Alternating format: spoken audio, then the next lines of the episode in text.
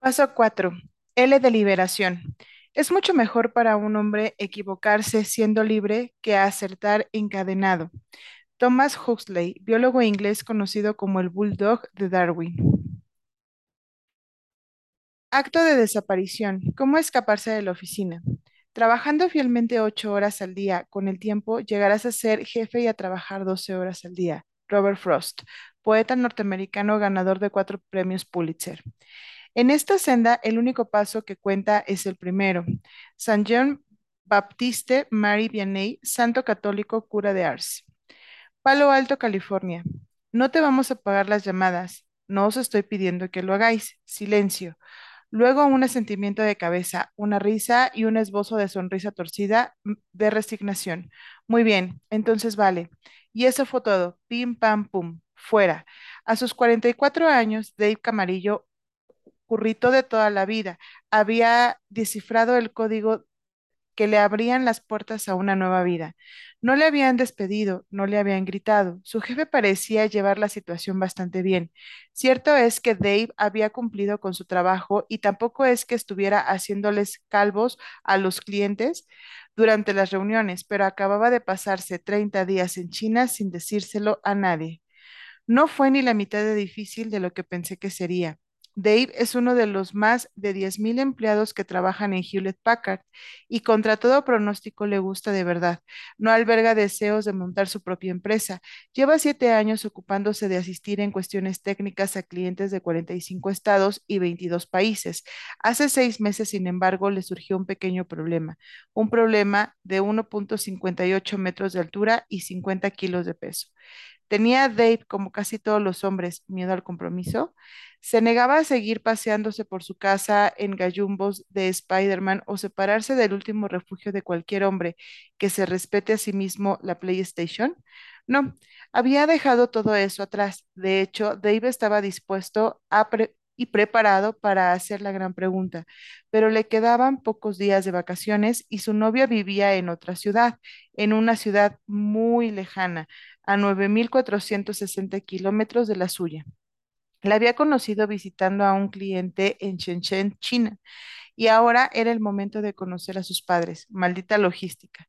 Dave había empezado hacía poco a atender llamadas de índole técnica desde casa, y bueno, no es el hogar donde está el corazón. Un billete de avión y un teléfono tribanda GSM de T-Mobile más tarde se encontraba en algún lugar por encima del Pacífico rumbo a su primer experimento de siete días.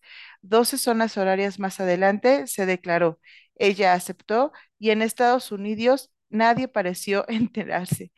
La segunda vez que se puso en marcha fue para hacer una visita guiada de 30 días repleta de familia y comidas chinas. ¿A alguien le apetece morro de cerdo chino? Que culminó con Shumei Wu convirtiéndose en Shumei Camarillo. Mientras tanto, en Palo Alto, HP continuaba con su conquista del mundo sin saber y sin importarle dónde estaba Dave. Estaba redirigiendo sus llamadas al móvil de su recién estrenada esposa y en el mundo reinaba la armonía. Ahora, ya de vuelta en Estados Unidos, tras esperar lo mejor y prepararse para lo peor, Dave se había ganado su insignia de movilidad de Scout Águila. La verdad es que el futuro se le presenta bastante maleable.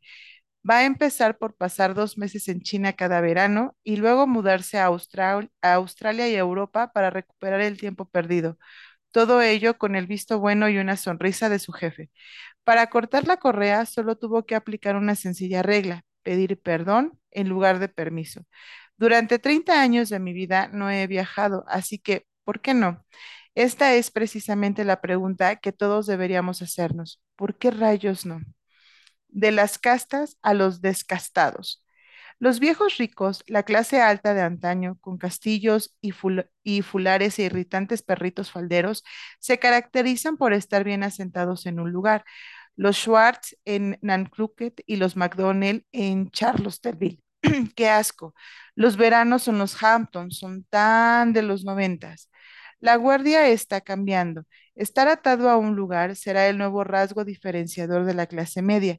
Existe un poder menos visible que va más allá del mero dinero, que define a los nuevos ricos, la movilidad sin ataduras.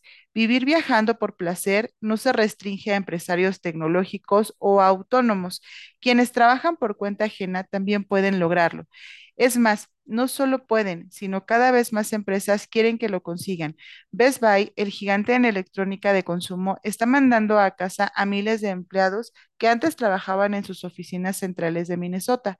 Afirman haber reducido costes, pero además que sus resultados han mejorado entre un 10 y un 20%. El nuevo mantra es este, trabaja donde quieras y cuando quieras, pero haz tu trabajo.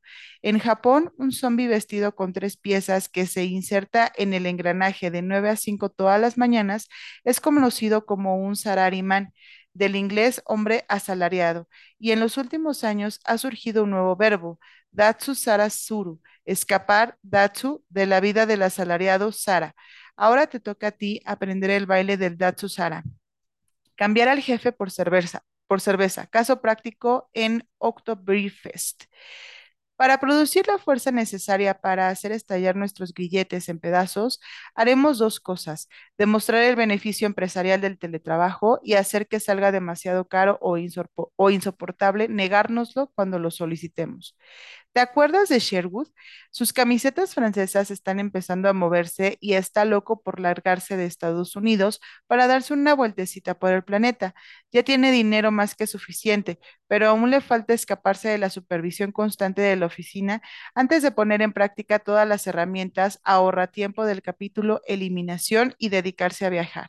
Es ingeniero mecánico y ahora está terminando el doble de diseños en la mitad de tiempo tras borrar del mapa el 90% de sus gastadores de tiempo e interrupciones. Este salto espectacular en su rendimiento ha llamado la atención de sus supervisores, por lo que su valor para la empresa ha aumentado, lo que a su vez hace que resulte más caro perderle. Más valor significa más poder en tu mano a la hora de negociar. Sherwood se ha cuidado mucho de guardarse en la manga algo de productividad y eficiencia para demostrar un súbito aumento de ambos durante el periodo de prueba de teletrabajo que piensa pedir. Desde que suprimió gran parte de sus reuniones y charlas en persona, ha trasladado el 80% de la comunicación con su jefe y compañeros al correo electrónico y el 20% restante al teléfono. Por si fuera poco, ha aplicado los consejos del capítulo 7, interrumpir las interrupciones y el arte de la negativa para dividir la cantidad de correos intrascendentes y repetitivos. Todo esto hará su transición al trabajo a distancia menos perceptible, por no decir imperceptible, a ojos de la directiva. Sherwood está funcionando a toda máquina con cada vez menos supervisión. Sherwood planifica su huida en cinco estadios, empezando el 12 de julio durante la época más tranquila con una duración de dos meses, para finalizar con un viaje a la Oktoberfest en Múnich, Alemania, donde se quedará dos semanas antes de ser realidad planes nómadas más grandiosos y atrevidos. Paso 1. Aumenta el valor de la inversión que eres. Para empezar a hablar con su jefe el 12 de julio sobre un cursillo de formación al que quizá puedan asistir los empleados, le propone que la empresa le pague unas clases de diseño industrial durante cuatro semanas que le ayudarán a interactuar mejor con los clientes, asegurándose de mencionar el beneficio que reportará el jefe y el negocio, o sea, disminuir el ir y venir entre departamentos y aumentarán los resultados del cliente y el tiempo facturable. Sherwood quiere que la empresa invierta el máximo en él para que si se va, la pérdida sea mayor. Paso 2. Demuestra que rindes más fuera de la oficina. En segundo lugar, llama diciendo que estás enfermo el siguiente martes y miércoles 18 y 19 de julio para demostrar lo productivo que es trabajando desde casa. Decide ponerse enfermo desde el martes y el jueves por dos razones. Parece menos una mentira para acogerse un fin de semana largo y también le sirve para comprobar cómo funciona aislado socialmente sin el respiro inminente que supone el fin de semana. Se esfuerza por doblar su producción en ambos días, dejando un rastro de correos electrónicos para que el jefe lo note y guarda pruebas de lo realizado por si necesita mostrarlas en futuras negociaciones. ¿Cómo utiliza software de diseño CAD muy caro, cuya licencia solo funciona en su ordenador de sobremesa de la oficina? Sherwood instala una demo gratuita del programa de acceso a distancia GoToMyPC para manejar su equipo de la empresa desde casa. Paso 3 Ten preparado el beneficio cuantificable para la empresa. Tercer paso. Sherwood detalla cuánto trabajo más ha logrado sacar adelante fuera de la oficina, explicando cada punto. Se ha dado cuenta de que tiene que presentar el teletrabajo como una buena decisión que beneficia al negocio y no como un beneficio para él. El resultado final cuantificable han sido tres diseños más al día que su media habitual y tres horas adicionales facturables al cliente. Para explicarlo, argumenta las horas que ya no pierden trasladarse a la oficina y menos distracciones al gozar del silencio en casa. Paso 4. Propone un periodo de prueba revocable. Cuarto, después de realizar los ejercicios de los retos anti-incomodidad de los capítulos anteriores, Sherwood propone mostrándose seguro de sí mismo un inocente periodo de prueba de teletrabajo de un día a la semana durante dos semanas. Escribe un guion para la conversación, pero no prepara una presentación en PowerPoint ni da la sensación de que sea algo serio ni irreversible. Sherwood llama a la puerta de su jefe sobre las 3 de la tarde de un jueves relativamente tranquilo, el 27 de julio, la semana después de estar ausente, y este es el guion que sigue. Las frases que ha preparado y memorizado de antemano aparecen subrayadas y en las notas al pie se explican los puntos que negocia. Sherwood, hola Bill, ¿tienes un minuto? Bill, claro, ¿qué pasa? Sherwood, solo quería comentarte una idea a la que estoy dando vueltas estos días. Con dos minutos tendré de sobra. Bill, vale, adelante. Sherwood. La semana pasada, como sabes, estuve enfermo. Bueno, resumo. Decidí trabajar en casa aunque me sentía fatal, pero esto es lo curioso. Pensé que no sacaría nada adelante, pero al final terminé tres diseños más de lo habitual en cada uno de los dos días. Además, pude trabajar tres horas facturables más sin tener que venir a la oficina, los ruidos, las distracciones, etcétera. Muy bien. A esto es a lo que voy. Solo a modo de prueba, me gustaría proponerte trabajar desde casa lunes y martes durante dos semanas. Puedes prohibírmelo cuando quieras y vendré si tenemos que hacer reuniones, pero me gustaría probar solamente dos semanas y ver qué consigo. Confío al 100% en que sacaré el doble de trabajo adelante. ¿Te parece razonable? Bill, mm, ¿qué pasa si otro tiene que trabajar en el mismo diseño para cliente? Sherwood, existe un programa llamado GoToMyPC que he utilizado para entrar en mi ordenador de aquí desde casa cuando estoy enfermo. Se ve todo a distancia y tendré el móvil encendido las 24 horas. Bueno, ¿qué te parece? Lo pruebo el lunes próximo a ver cuánto más consigo hacer. Bill. "Mm, vale, de acuerdo, pero solo es un ensayo. Tengo una reunión dentro de cinco minutos, así que voy corriendo, pero hablamos pronto. Sherwood, estupendo. Gracias por tu tiempo. Te mantendré al corriente de todo. Estoy seguro de que te llevarás una sorpresa muy agradable. Sherwood no esperaba conseguir el visto bueno para dos días por semana. Pidió dos por si acaso, por si el jefe se negaba, bajar como segunda opción a uno, precisar en un blanco. ¿Por qué no intentó Sherwood conseguir cinco días de teletrabajo a la semana? Por dos razones. Primero, es demasiado para que los jefes lo acepten así de repente. Hay que pedir una mano y luego un codo, sin desatar las alarmas ni que cunde el pánico. Segundo, es una buena idea pulir tu habilidad de trabajar a distancia, ensayar un poco antes de montártelo a lo grande, pues así se reducen las, probabilidades de meter la pata y provocar desastres que conseguirían que te quitasen el permiso para teletrabajar. Paso 5. Amplía el tiempo lejos de la empresa.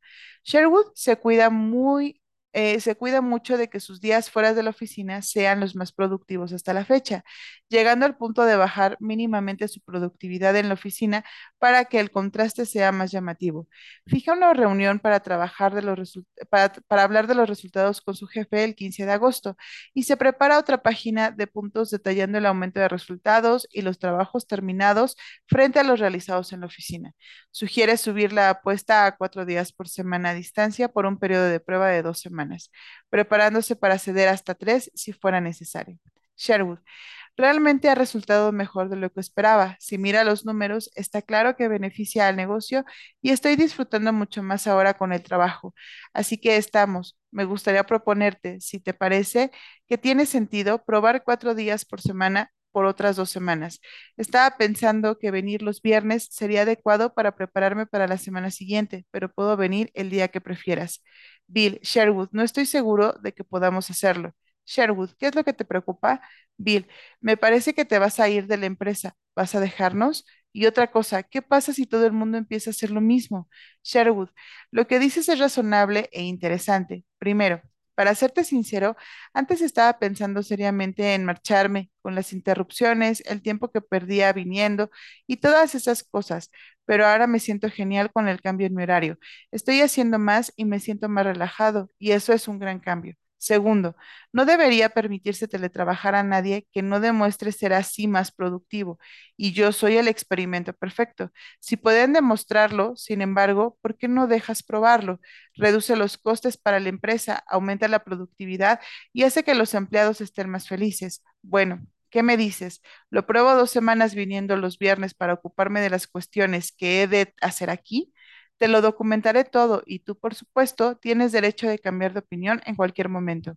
Bill, tío, eres de los que no se rinden. Vale, vamos a probar a ver qué pasa, pero no lo vayas contando por ahí. Sherwood, claro que no. Gracias, Bill. Tu confianza significa mucho para mí. Hasta pronto.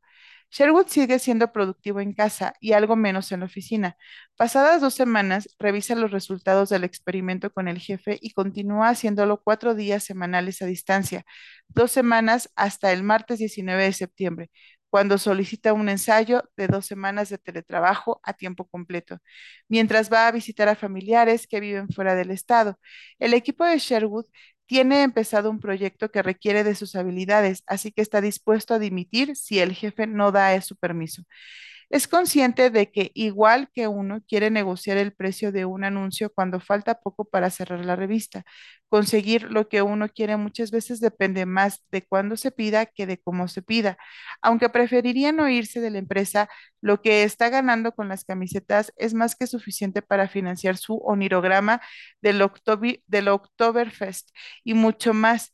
El jefe consciente y Sherwood no tiene que amenazar con irse, no tiene que amenazar con irse. Al volver a casa esa noche, se compra un billete de ida y vuelta por 524 dólares, menos que las ventas de camisetas de una semana para ir al Oktoberfest en Múnich. Ahora Puede aplicar todos los métodos ahorra tiempo posibles y arrancar de cuajo lo insustancial. A ratos perdidos entre beber cerveza de trigo y bailar en Lederhosen, Sherwood hará su trabajo estupendamente, dejando a su empresa mejor que antes de su 80-20 y consiguiendo para sí todo el tiempo libre del mundo.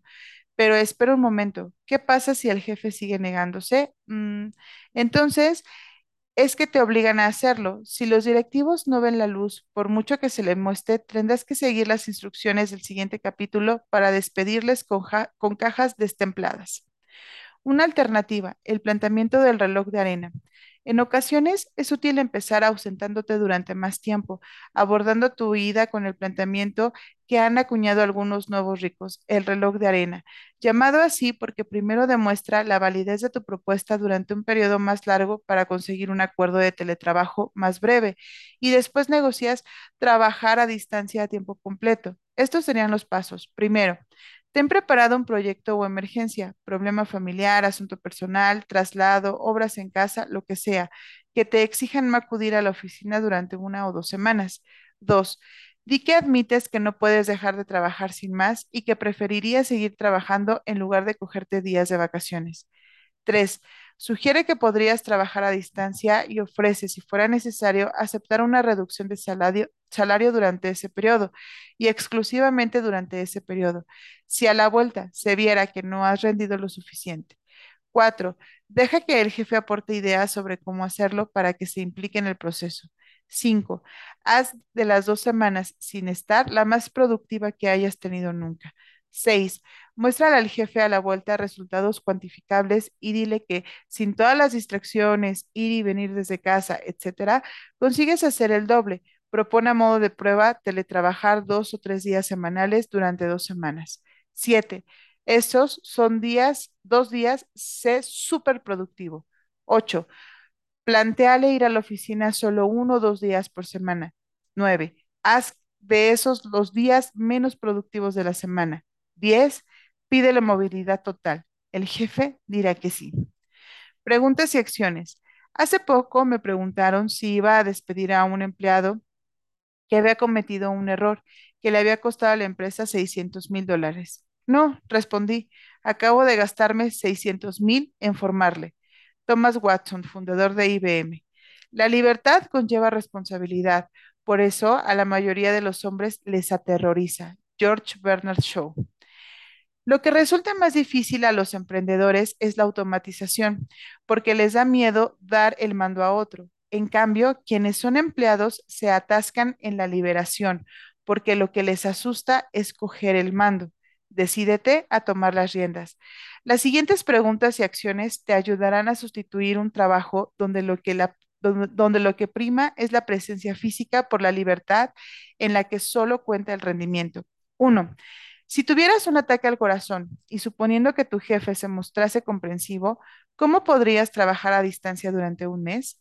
Si llegas a un punto muerto porque hay una tarea incompatible con no estar en la oficina o si imaginas que tu jefe se resistiría, pregúntate lo siguiente. ¿Qué estás consiguiendo al hacer esa tarea? ¿Cuál es el propósito de realizarla? Si tuvieras que encontrar otras maneras de lograr lo mismo, si tu vida dependiese de ello, ¿cómo lo harías? Mediante teleconferencias, videoconferencias, con servicios como GoToMeeting, GoToMyPC, DimDim.com o similares. ¿Por qué se opondría tu jefe al teletrabajo? ¿Cuál es el efecto negativo inmediato que tendría en la empresa y qué podrías hacer para evitarlo o atenuarlo? Dos, ponte en el lugar de tu jefe, a la luz de tu historia laboral. ¿Confiarías en ti para darte permiso para trabajar fuera de la oficina? Si no, vuelve a leerte Eliminación para aumentar tu productividad y plantéate optar por el sistema del reloj de arena. Tres, practica la productividad desvinculada del entorno.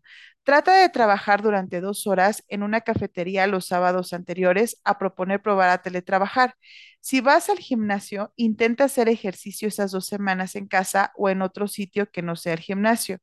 Lo que buscamos es desligar tus actividades de un único espacio y comprobar si tienes la disciplina necesaria para trabajar solo. Cuatro, mide tu productividad actual. Si has aplicado el principio 80-20, fijando reglas para interrumpir las interrupciones y efectuando los preparativos correspondientes, tu rendimiento debería ser más alto que nunca en términos cuantificables, ya sea en clientes atendidos, ingresos generados, páginas redactadas, velocidad efectuando cobros o lo que sea. Documentalo. Cinco, propicia la oportunidad de demostrar tu productividad a distancia antes de pedir que se convierta en directriz de la empresa.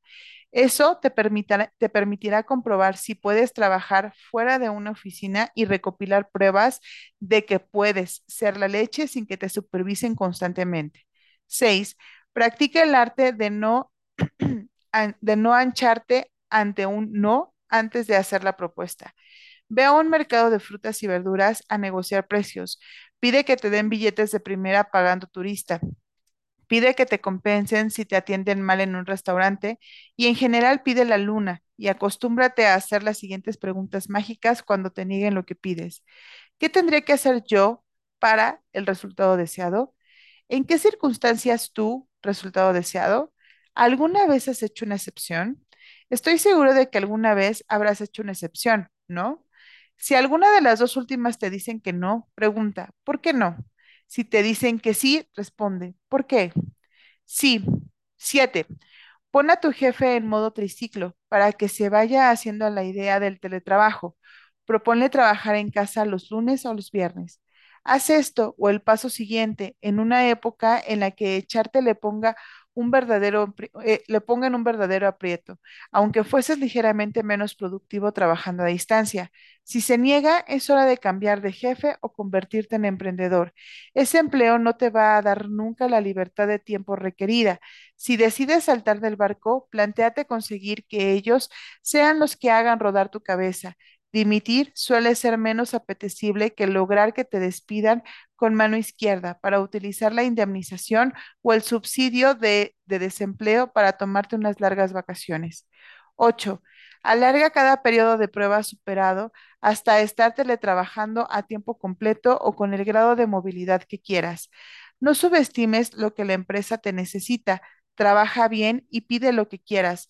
Si pasado un tiempo no lo consigues, márchate. El mundo es demasiado grande para pasarte casi toda tu vida metido en un cubículo. Diseño de un estilo de vida en acción. Prueba Earth Class Mail.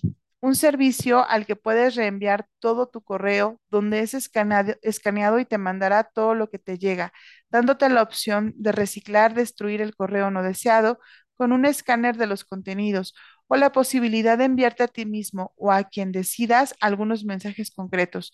Todavía no lo he probado, lo haré este mes mientras preparo un viaje para mayo, pero un amigo escritor de Portland me asegura que es genial y conoce a su máximo responsable. Aparentemente han tenido buenas críticas y la idea parece mejor que confiar en amigos, familiares que si, si son como los míos, lo más probable es que en algún momento pierdan algo. Natalie. Yo también utilizo greenbyphone.com para tramitar electrónicamente los cheques que me llegan a través de mi cuenta de Earth Class Mail. Cargan una comisión de 5 dólares por cheque, pero yo vivo en San Diego. La dirección de mi oficina de Earth Class Mail está en Seattle y las operaciones bancarias las realizo en Ohio. Funciona de maravilla. Andrew. Para añadir a tu magnífica lista, hemos viajado así durante algunos años. Me gustaría incluir mis opciones como mujer viajera y madre reciente. Tengo un bebé de 16 meses. Mis favoritos. Uno, atleta. Tiene una ropa de excelente calidad, ligera y que se seca muy rápidamente, muy adecuada para hacer deporte, pero aún así muy elegante. Las blusas son obligatorias para tener un aspecto femenino, pero vestirse para hacer senderismo o subir a una pirámide. Ya sabéis a qué me refiero, chicas. Una cosita, una prenda ligeramente más larga os sería útil en un, en un montón de países, así como los tanquinis y los bañadores con falda.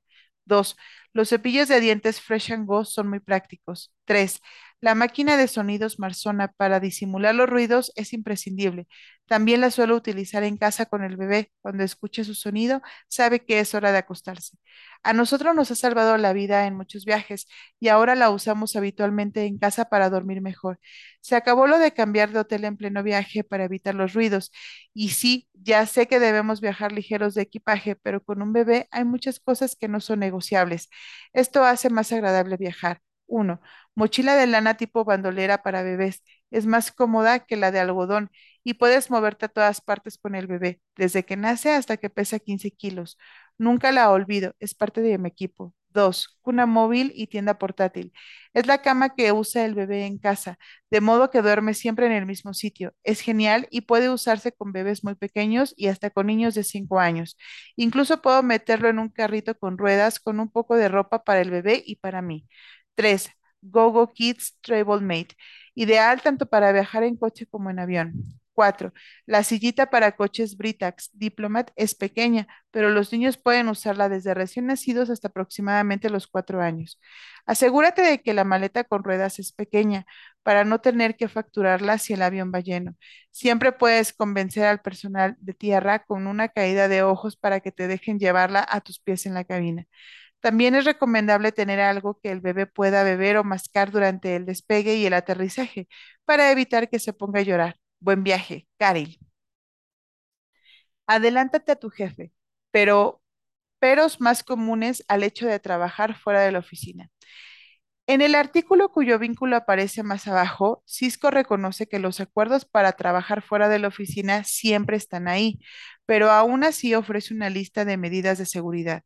Es sensato buscar soluciones preventivas para estar preparado si tu jefe pone peros newsroom.cisco.com slash DLLS diagonal 2008 diagonal prod-020508.html enviado por Raina.